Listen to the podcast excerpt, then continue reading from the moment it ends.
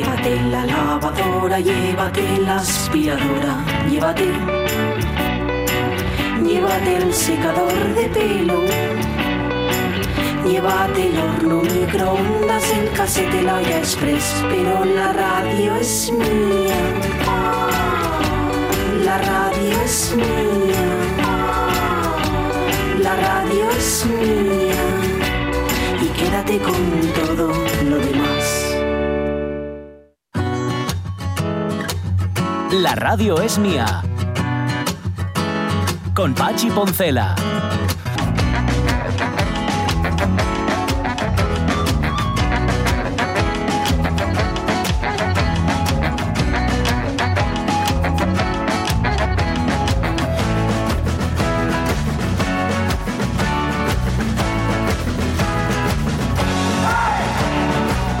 Las 12 y 17 minutos de la mañana, los vecinos enfrente, los padres de la niña ya quitaron la. Han caído que llueve. Vale. Eso es que se. Ahora se en Oviedo despista. no está lloviendo, ¿eh? No, hace, ¿eh? hace hasta un poco de solín.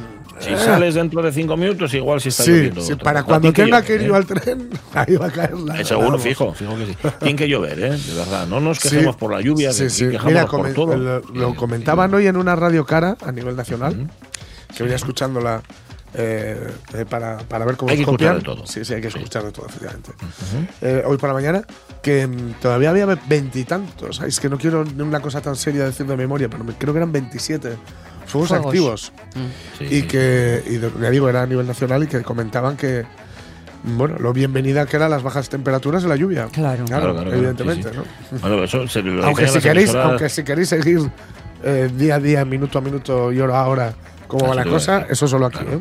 Claro, solamente. Es que acabáis de escuchar los sitios, es que Sí. los acaba de decir Sí, Ignacio, sí. los sitios concretos Sí, sí. donde está ardiendo ahora mismo el fuego. Eso y lo sabéis además en, en tiempo real. Digo Sí. esto también, que ya lo hemos reivindicado más de una vez para todos aquellos que se preguntan, ¿para qué sirve una radio y Mm. una televisión autonómica? Sirve para eso, Claro. fundamentalmente. Pero bueno, pues había alguna. Mira, me acordé ahora. Sí. Es que estaba leyendo a Jerry Rodríguez García en las opiniones de Facebook que nos dejan los oyentes, que bueno, más que opiniones, son confesiones.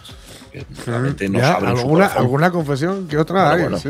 pues sí, sí, nos, nos cuenta con las cosas. Me estaba acordando, leyendo a Jerry Rodríguez García, dice, recuerdo unos grandes libros con fotos de la Segunda Guerra Mundial ¿Mm? que eran de mi tío Cándido y que yo miraba sin entender mucho el contenido y con mucho Mm. cuidado de no estropearlos. Sí. Y estoy segurísimo de que uno de esos libros Sí. es eh, uno de mis libros de, de la infancia, que yo también leía, primero sin saber mucho, Sí. y luego ya enterándome un poquitín más y que además luego el MIFIU, cuando ya fue un poco mayorín, también eh, estuvo escarabicando en él, que se llamaba La Resistencia, o se llama La Resistencia en Europa, y que era un tochaco. Sí, ¿eh? Bueno, era no, es, es que lo tengo aquí, ya te lo enseñaré. Luego te mando una foto. Digo, te mando porque tú eres el, el interesado. Sí, Sonia sí, sí, que interesa, pero a ti te interesa sí, mucho sí. todo lo que tiene que ver con Segunda Guerra Mundial. sí, sí, sí. Un tochaco contando Hmm. pormenorizadamente eh, la resistencia, cómo se organizaba la resistencia en cada país de Europa durante la Segunda Guerra Qué Mundial, bueno. con unas fotacas Sí, sí, de sí, evidentemente, que Sí, mete sí. miedo. O sea, pero bueno, Qué pero bueno. una- un grado de, de, Sí, sí. De detalle tremendo. Yo, yo recuerdo, recuerdo que mm, eh, mi padre tenía las dos enciclopedias, una más finita y otra la mítica, esta gran enciclopedia universal Sí. de lomo verde con, con Mm. plateados y dorados, Sí. así y tal, ¿no? Que era infinita. Bueno, no era infinita, pero vamos, eran bueno, unos tochos tremendos. Y mi padre se empeñaba en que yo leyera aquello, ¿no? Pero como por orden, además, ¿no? Empezando por, por a- aleatorio y acabando por zuzar. Y claro, era imposible, ¿no? Yo, yo- yo me enganché a la lectura con, con Julio Verne, sobre todo con Salgari, ¿no? Con-. Pero recuerdo eh, que sí que por curiosidad la ojeaba, claro, era todo, me pillaba muy de mayor, o sea, muy, muy de mayores, todo lo que era aquella gran enciclopedia. Pero eh, hubo dos cosas que me llamaron mucho la atención. Por un lado, eh, la Segunda Guerra Mundial, es decir, cuando hablaba de la Segunda Guerra Mundial, que eran muchas páginas, Sí. y que comenzaba con una definición de, de la guerra que no puedo decir ahora de memoria, pero a ver Ajá. si un día que pase por casa de mis padres la, la copio, porque Ujú. era buenísima, pero era Sí. algo así como eh, la, bueno, la- la peor tragedia del hombre y para el hombre, del ser humano y para el ser humano, y, y la ponía el- le- hacía énfasis el hecho de que fuera la peor tragedia por el hecho de que nos lo autoinfligimos. Ajá, ¿no? vale, vale, no es un tornado, no es un huracán, Mm, sí. no es un, ¿sabes? Es algo que nos Claro, que hacemos hicimos, que nos claro. hacemos a nosotros mismos, ¿no? Y luego sí. por otro lado, por otro lado, Ujú. eh, no sé por qué, eh, ojeando así, eh, caí en tabaco. Yo me tenía muy fascinado el tabaco porque eh, mi padre fumaba, mi hermano Nacho fumaba. Bueno, mi hermano Nacho, mi hermano, mi padre se enteró y todo el mundo de que mi hermano Nacho fumaba. Porque yo encontré una diapositiva en la que salía fumando y la llevé cual, cual re- renacuajo. La prueba definitiva de que Nacho fuma en una, en una comida de sábado que casi me matan. Pero mi padre coleccionaba tabaco. Anda. Entonces me tenía fascinado todo eso. Tenía, lo tenía ahí en un, en un cajón, en un cajón, en, un- en una parte de una estantería. Y entonces busqué tabaco en la Gran Enciclopedia Universal Ujú. y ponía la definición, bla, bla, bla, los tipos de tabaco, bla, bla, bla, bla, bla, bla, bla. Y al final, así, de rondón, que últimamente algún estudio, me ha salido un acento gallego así sin querer, Sí.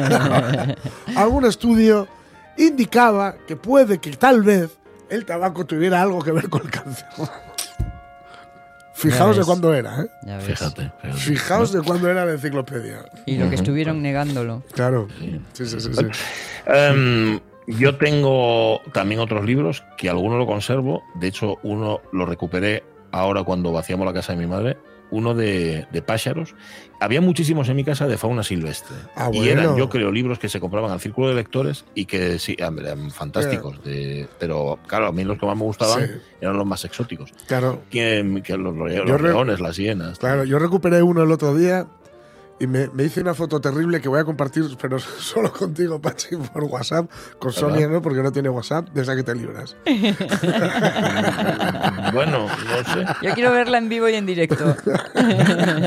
Vale. ¿Y que, que es de animales salvajes o qué? Es de animales, sí.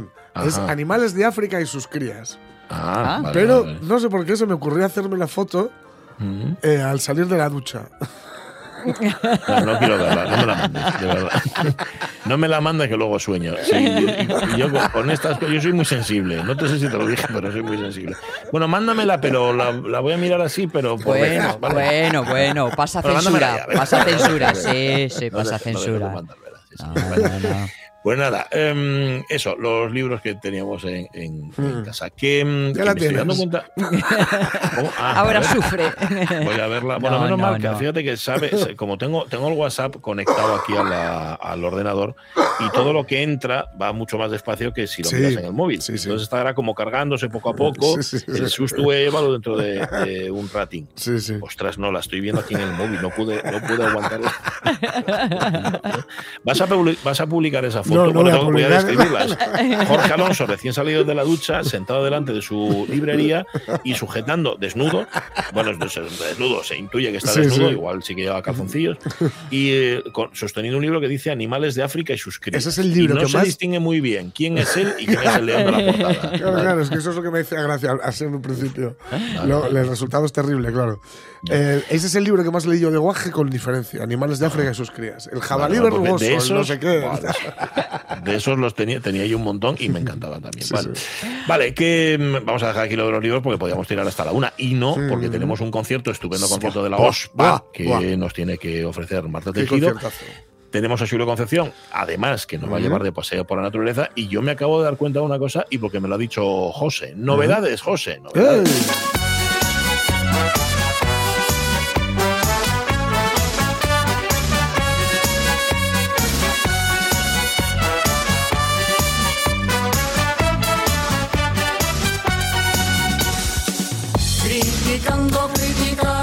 Pregunta es, ¿en qué estaba pensando yo el miércoles pasado cuando llegó el momento de Novedad García Rodríguez y yo no metí Novedad García Rodríguez? O sea, cuando, cuando no le di paso a, a Javier García Rodríguez a...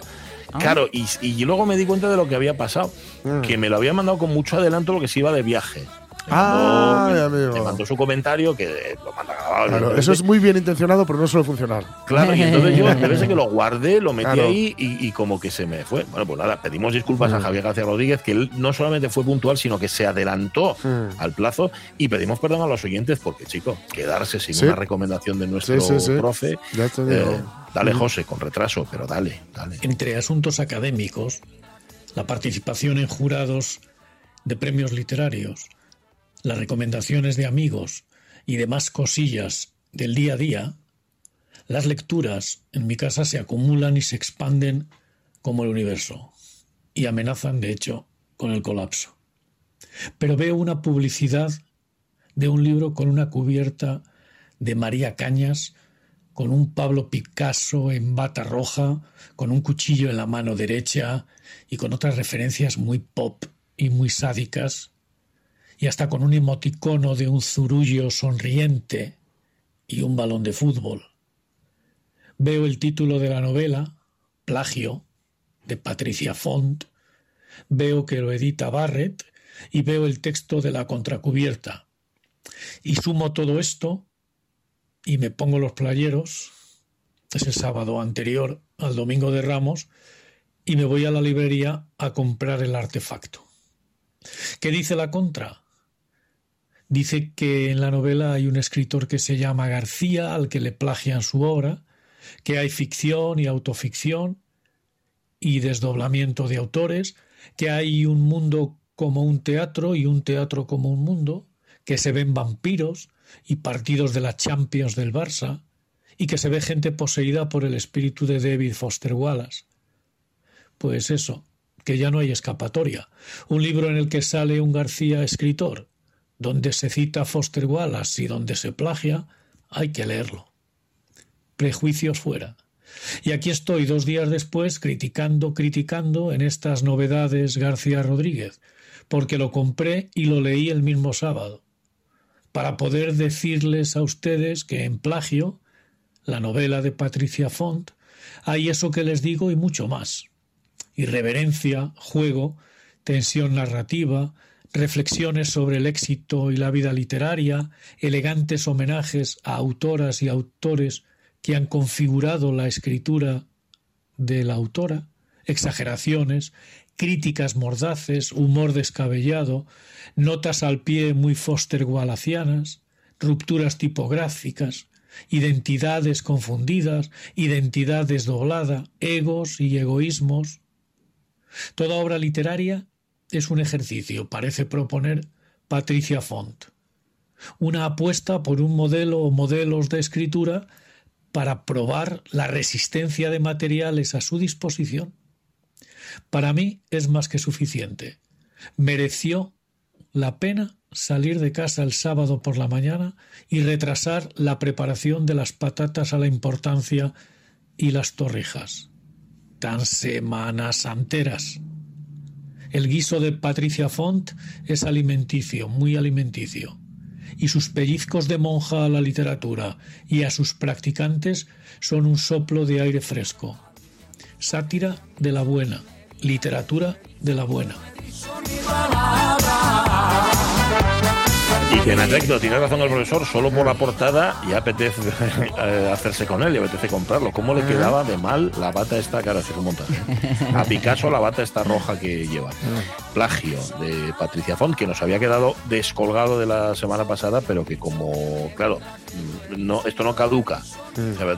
Claro. Es, actu- es actualidad literaria, Claro, claro. pero no va a caducar de una semana para otra. Claro, Pues nada, hoy lo hemos podido escuchar y, y esperamos disfrutar porque uno mm, cada vez espera más de los libros que los sacudan, o sea, que sean gamberros, Sí. que sean gamberros, que te hagan Sí, reír, sí. que te hagan pensar, que te, que te así un, un sacudón. Así que nada, gracias profesor García Rodríguez y nuestras disculpas. 12 y media, 12 y 30, paseo por la toponimia.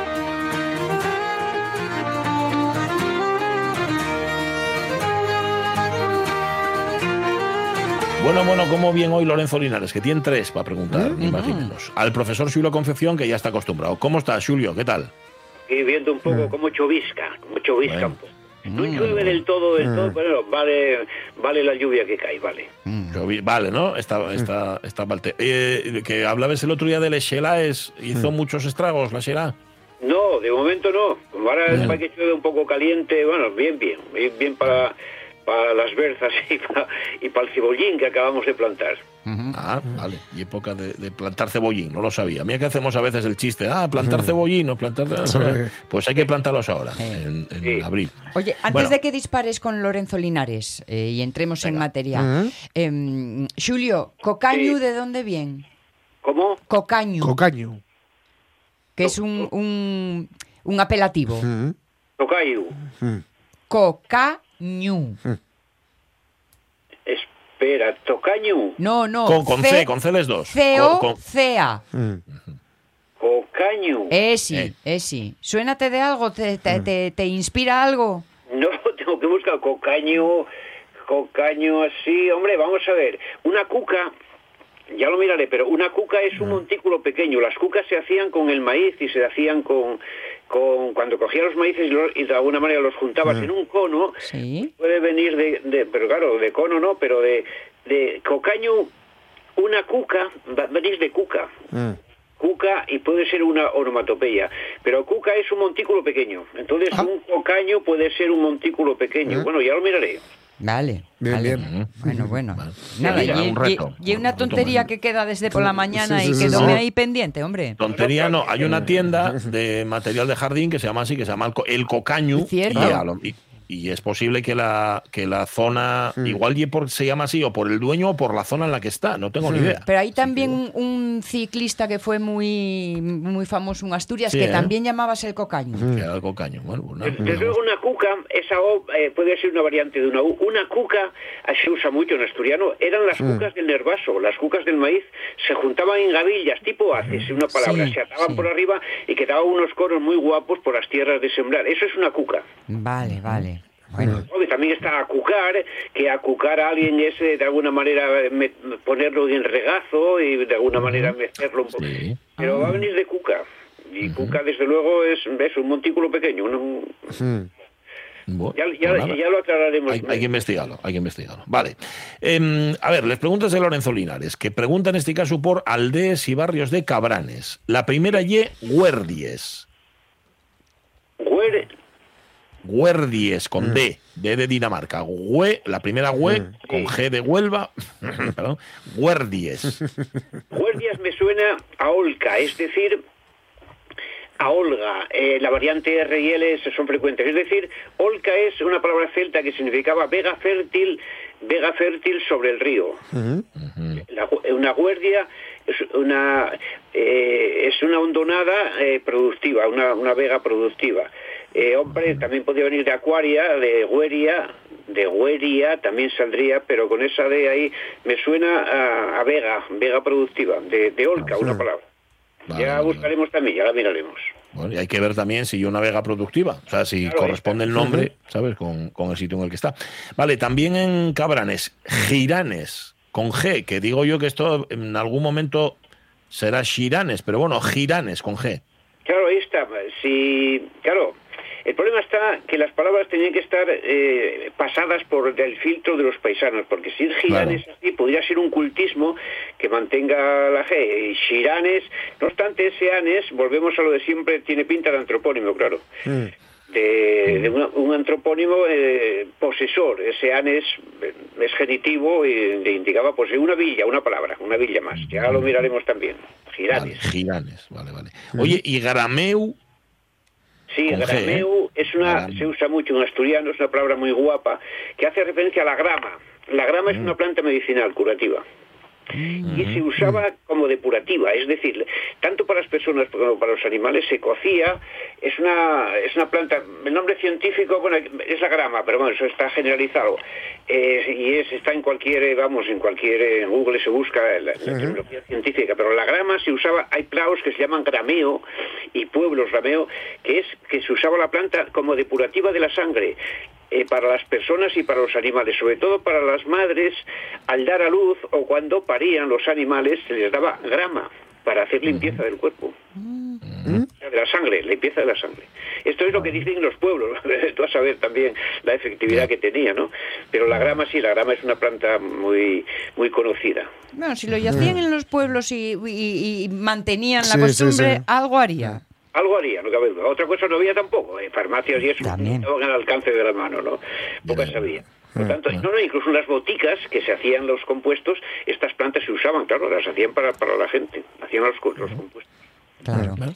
Bueno, pues de- dos de tres, Guardias y Grameo, que parecen claro, y, gira, y Giranes, que se la va a investigar Julio para la semana que viene. Vale. Oye, eh, yo tengo, yo después del viaje a Somiedo quedé muy tocado por algunos nombres que, que me llamaron la atención y estuve investigando alguno más y mirando a ver y me encontré que en Somiedo hay un picu que se llama el picu mocosu, como, como de moku, mo- mocosu. ¿Eso de dónde puede venir, Julio? Es que moco significa saliente. Moco es un corte alto, una, una- una roca saliente. Moc eh, es un es un alto, es decir, es un corte.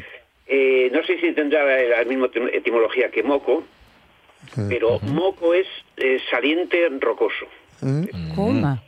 Por lo Bueno. tanto, mo- mocosu puede hacer, hombre, eh, si eh, está en el, el mocosu, sí, me parece que está es un alto, ¿no? Alto total. Sí, sí, sí, un pico, un pico. El nuestro ya es saliente viscoso, pero bueno. Ya, ya. Bueno, depende. De- Vale, vale. Pero que, ye- oye, pero y alto el pico mocoso, ¿eh? Tiene 1663 metros. Estoy leyendo aquí. Ostras. No, mil, perdón, más, más, casi 2000. 1989 metros el pico mocoso, cuidado, ¿eh? Que ya- Es que también hay una palabra, el, eh, eh, eh, un mogo, un mogote, un mogote, de ahí viene mogo y moco, un Sí. mogote es un saliente, un mogote. Tanto la K y la G, bueno, alternan, por lo tanto tiene pinta de ser, eh, sí, una raíz prerromana de mog, mog, eh, que es un, un alto, lo mismo que, que un mogote, lo de mogote se usa mucho, un mogote es un, es un algo que, se- que sobresale. Vale. Pues mira, ya, ya me queda más claro, porque claro, yo lo vi ahí, dije yo, Mocosu, y pensé en mocos, evidentemente, pues una- algún, alguna, alguna relación sí que había. Oye, y las brañas de Mumián, que me parece un nombre precioso, Sí. M-U-M-I-A-N, Mumián, ¿de dónde puede venir? Y Mumián está documentado como antropónimo.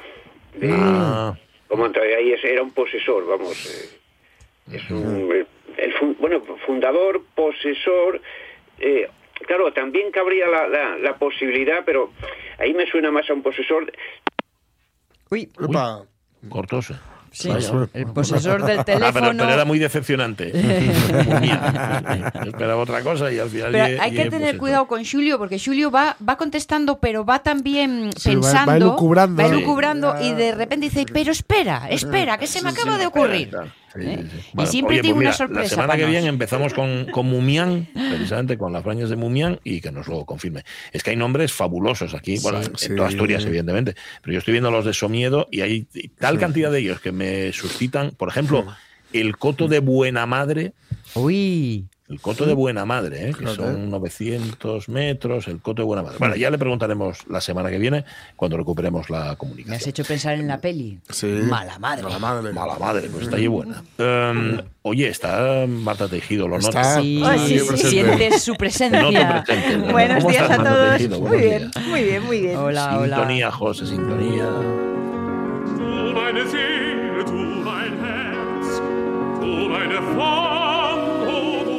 Bueno, lo habitual es que esta sección que dedicamos a la música, llamémosla clásica, y que generalmente ocupan los conciertos de la OSPA, de la Orquesta Sinfónica del Principado de Asturias, suele tener varias virtudes. Una de ellas es vaciar la cartera a Jorge Alonso. Sí. Pero resulta que hoy la obra que nos Cierto. traes, Marta Tejido, ya la tiene. Ya la tengo. Ah, bueno, Sí. entonces ahí ahorramos, sí, ¿no? porque me compré en su evento la caja de Jacqueline Dupré Ah, y abre con ese concierto. hombre, Claro, claro.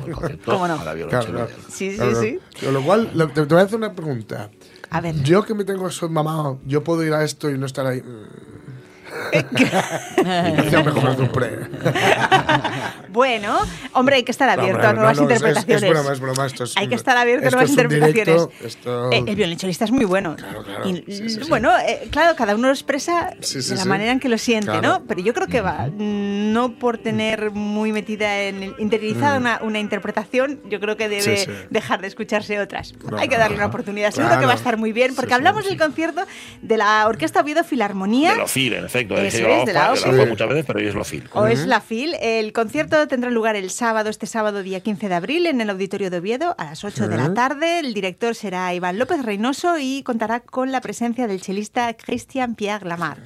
¿Y qué nos proponen en programa? Tres obras. La primera de ellas es de una compositora nacida en Helsinki en el año 1952, Kaija Saariaho. Bueno, espero Fabu- pronunciar fabu- Fabulosa, fabulosa, Fabulosa, una música maravillosa.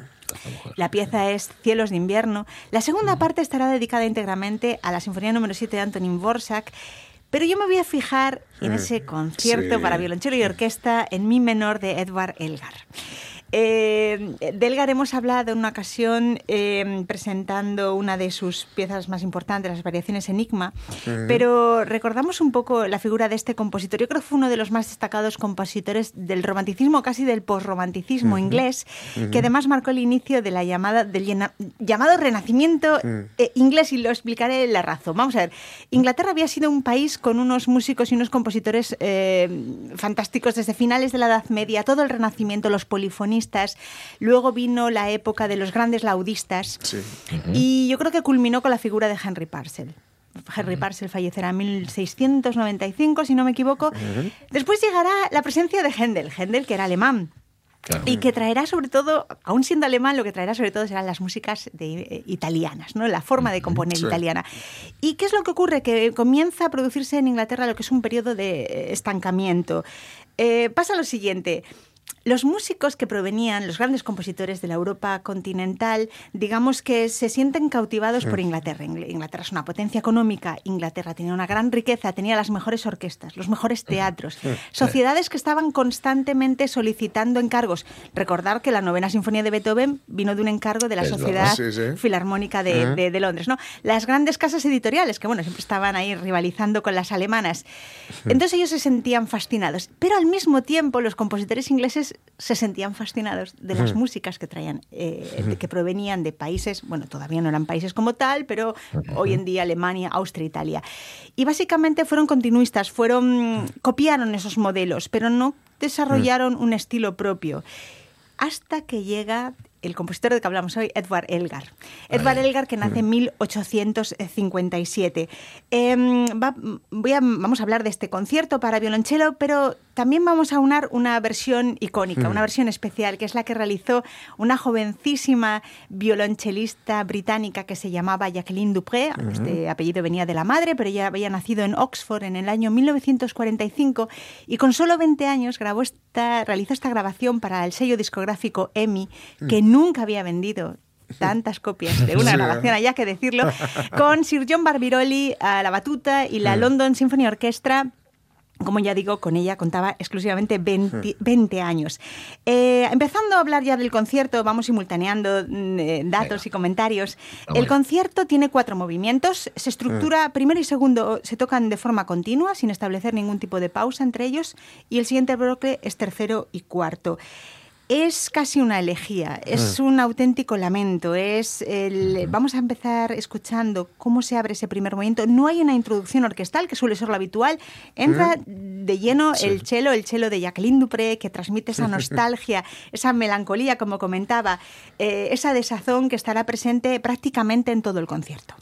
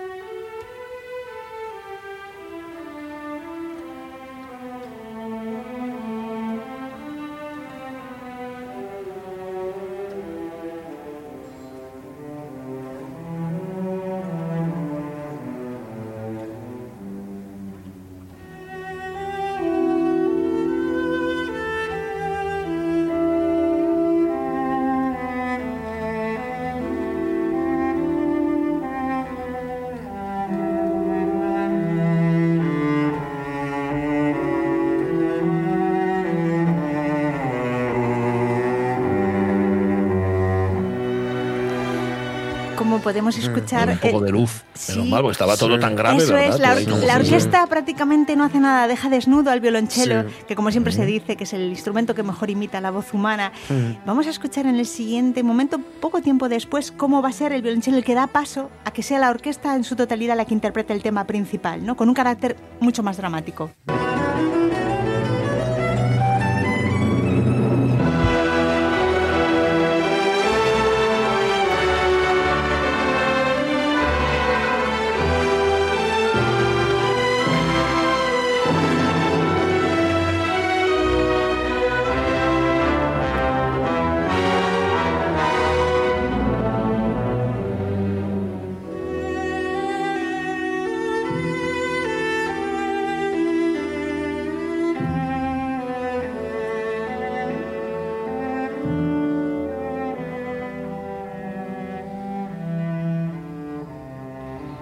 Ese punto ahí de la música de Brahms tan otoñal, ¿verdad? Sí, Tan- eso es. Eh, Edward Elgar, que era lo que, que quería explicar cómo llegó hasta la composición de una obra de este Sí, estilo. porque Él- ¿Cómo se llega a hacer esto? ¿Cómo se llega a hacer eso? ¿En qué momento de su Sí, vida sí. lo hace? Él nació en la localidad de Busta, eh, en una localidad situada, por cierto, mm, a unos 100 kilómetros de Oxford, donde nació Jacqueline Dupré, precisamente. Nació, como comentaba, en 1857. Su padre era organista, también afinador de pianos, pero él lo que su negocio principal era regentaba una tienda, eh, una tienda de música.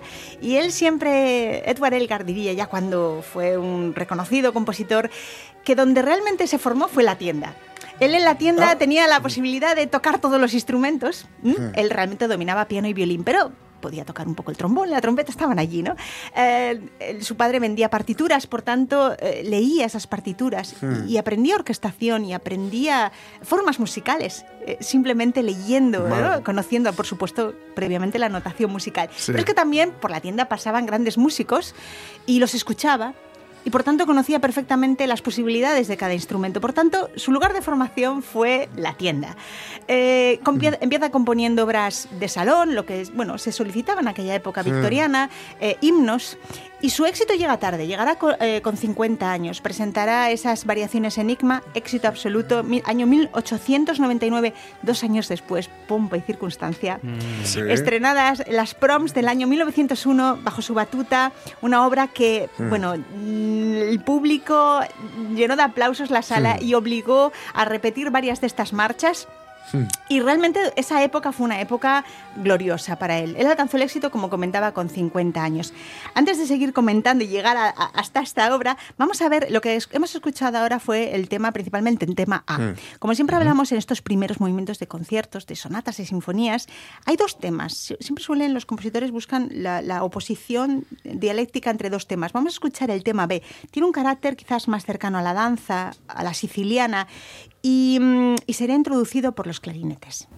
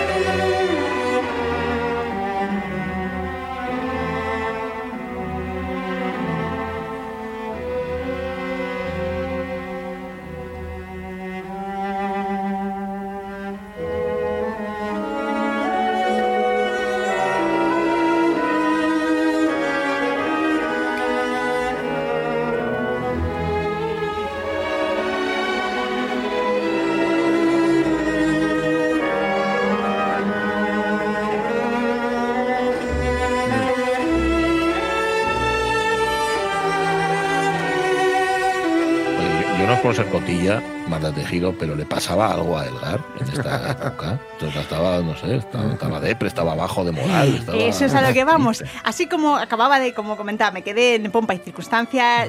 Digamos que Elga en ese momento es, se convierte en el- es un símbolo de la identidad británica. Sin embargo, años más tarde, que es cuando compone esta obra, 1919, acababa de terminar la Primera Guerra Mundial, una guerra que había sido devastadora.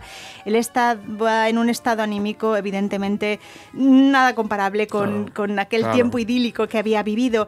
Además, su mujer, la cual había estado siempre muy enamorada, estaba gravemente enfermo. Él compondrá este concierto que él mismo llegó a decir que representaba la actitud de un hombre frente a, frente a la vida. ¿no? Eh, compondrá esta obra será su última gran obra. Realmente, prácticamente es una despedida. Él, aunque vivirá 15 años más, eh, voy a comentar a continuación qué es lo que sucede con la recepción de la obra. Su tiempo, él se, eh, se dio cuenta cuando estrena esta obra que su tiempo había pasado.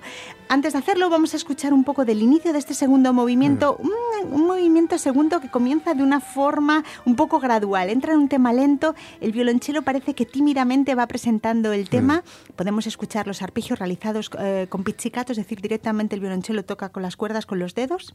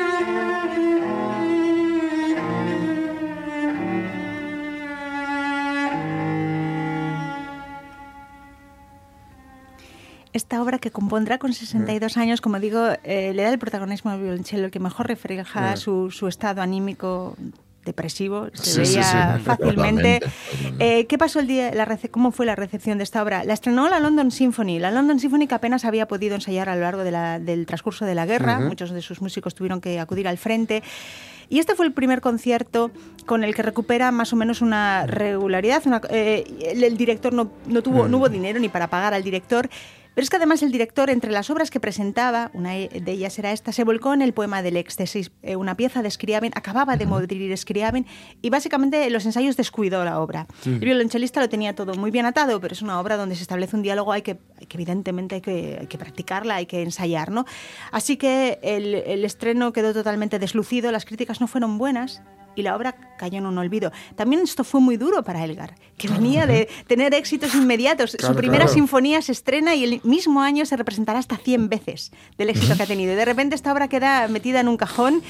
Eh, digamos que el público entiende que la figura de Elgar está ya pasada de moda. ¿Por qué? Porque utiliza un tipo de escritura eh, vinculado al, al posromanticismo, a las formas, las tradiciones, formas que eran, estaban, eran muy deudoras de Brahms, una Sí. orquestación también muy deudora de Strauss. ¿Y el qué pasaba en aquella época? Estamos en 1919. En, en París era un Claro, hervidero, las nuevas claro. vanguardias musicales. Teníamos a Debussy, a un primer Stravinsky. Sí, sí, sí. Pero él siempre, nunca quiso mirar hacia las vanguardias, mostró una absoluta apatía. Y entendió que era el momento de irse y se retiró. Y se retiró al campo y no quiso saber más. Eh, y esta obra cayó, como comentaba, en el olvido. Vamos a ver qué ocurre con este segundo movimiento cuando ya establece el alegro. Uh -huh. Yo creo que es frente a todo ese pesimismo que es claro en todo el concierto presenta una especie como de mirada al pasado, de anhelo, ¿no? De recuerdo de otros tiempos que me han sido mucho, mm, pues quizás probablemente despreocupados y por tanto mucho más optimistas.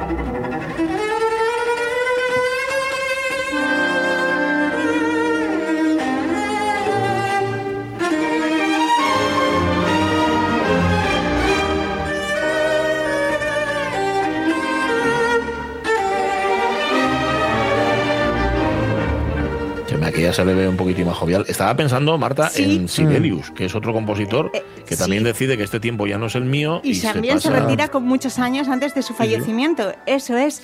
Eh, Comentábamos esta situación, cae en el olvido la obra y sin embargo de repente llega una joven de 20 años, Jacqueline Dupré, y con esa forma de tocar tan desinhibida, excesiva, eh, arrebatadora, de repente saca del olvido esta pieza y transforma en un éxito de ventas esta grabación. Sí, sí, sí, sí. Eh, impresionante. Esta chica, que por cierto hay que decir que su carrera profesional solo duró 12 años, Ya. empezó con 16, finalizó con 28 de forma abrupta la esclerosis múltiple. Esclerosis. Hola. Eh, la dejó, la apartó sí. totalmente del mundo de la interpretación. Fallecería con 42 años, Madre mía. pero creo que, bueno, no solamente esta, muchísimas de sus grabaciones eh, son, es, es magia pura, ¿no? Aparte, llegó en una Inglaterra, ¿no? Que siempre era como mucho más, eh, tenía esa, mm, bueno, pues esa forma de, de- de ver un poco la música clásica en su interpretación sí, dentro sí, de sí, una forma mucho más dogmática, ¿no? Y de repente llegaba esa forma, esa frescura, esa forma de, de tocar, ¿no?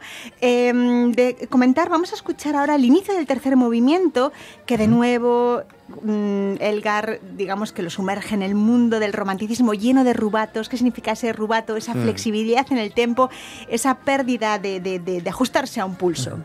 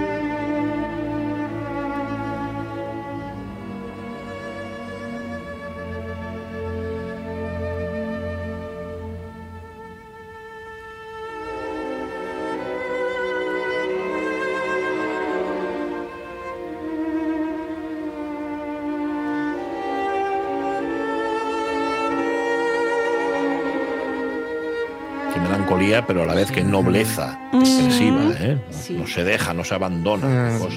Sí. Fue tuvo tanto éxito la forma en que la tocaba, la forma en que hizo suya esta obra, porque realmente hay obras que se pueden tocar de una forma más objetiva, por así decirlo, y otras donde realmente Sí. tienes que volcar Sí, sí, sí, tu sí. alma en ella. Y este fue el caso de esta pieza. Pasó directamente a formar parte de los, todos los grandes chelistas tenían este concierto de Elgar en su repertorio. Y vamos a finalizar con el inicio de este cuarto movimiento, que yo creo que era un Elgar recordando épocas pasadas, quizás un poquito más arrogante que hasta ahora. Que